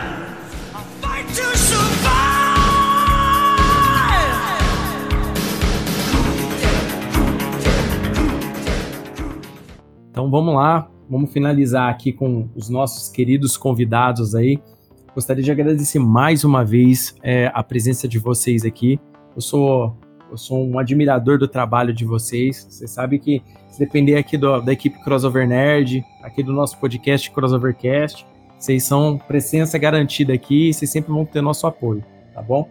Então eu vou pedir aí pro, pro Rino é, fazer umas considerações finais, fazer o jabá do canal dele aí, do Nerd All Stars, fa falar os horários, os vídeos que saem aí e tal e tudo mais, como é que ele pode ser encontrado na internet e dar um tchauzinho pra galera. Vamos lá, Rino, manda ver. Bom, primeiro eu agradeço aí o convite. É, sempre que, que eu tiver disponibilidade aí, vocês me convidarem, só chamar. É, o Nerd All Stars está aí no, no YouTube. É, Nerd All Stars já encontra em qualquer rede social também, no Instagram, no Twitter, no Facebook. Instagram e Twitter é o, é o que eu mais uso, na verdade. Twitter, hoje em dia, acho que é a rede social que eu mais consigo mexer a todo momento. Mas o canal tem vídeo três vezes por semana, segunda, quarta e sexta. Tem live uma vez por mês. Vídeo de quadrinho é 90% do canal e de repente aparece uma coisinha ou outra aí de jogos. E basicamente é isso. Então, obrigado aí, Léo, obrigado aí, João, e obrigado a todo mundo que ouviu o podcast. Beleza. E aí, João, onde é que o pessoal pode encontrar o Eu Leio Gibi? Faz a propaganda aí, faz o jabá e dá um tchauzinho pra galera aí. Bom, galera, é, você acha o Eu Leio Gibi no YouTube? E no YouTube eu tento postar vídeo toda quarta, toda sexta e todo domingo. Tento, nem toda semana dá, é, mas a gente tenta fazer isso. Então a minha proposta é pelo menos três vezes por semana, quando não dá, duas vezes por semana. É, tem um grupo no Facebook do, do LGBT, também tem uma página no Facebook. É, e o, o, Instagram. O Instagram eu procuro é, postar pelo menos três vezes ao dia alguma coisa sobre quadrinho. E o, o grupo no Facebook tem uma turma bacana lá que, que participa bastante, conversa, coisa e tal. Então, é, é só entrar lá no Facebook lá e lá na parte dos grupos leio o que você acha lá com facilidade. É, no mais, a gente tá por aí e foi um prazer poder é, conversar com vocês sobre quadrinhos, conversar com sobre quadrinhos é sempre bom demais da conta. E também foi um prazer poder ter esse esse contato com vocês, com o Rino, contigo, porque é bacana e dentro das possibilidades né, de poder combinar tudo certinho, a gente conversa mais vezes aí sobre quadrinhos aqui nesse espaço, porque é um, um tempo bem investido, né não? Mas foi um prazer ter conversado com vocês e ter participado aí desse podcast. É isso aí. Muito obrigado, então, senhores. Se o querido ouvinte acompanhou o, o podcast até agora, ele viu a chamadinha do Crossover Nerd e do Crossovercast nas redes sociais, então não deixe de acompanhar para não perder nenhum tipo de atualização. Então, mais uma vez, obrigado, João, obrigado, Rino, e espero que vocês, meus queridos ouvintes, entrem para esse mundo dos quadrinhos e se apaixonem assim como nós, ok? Até o próximo Crossovercast e até mais, tchau!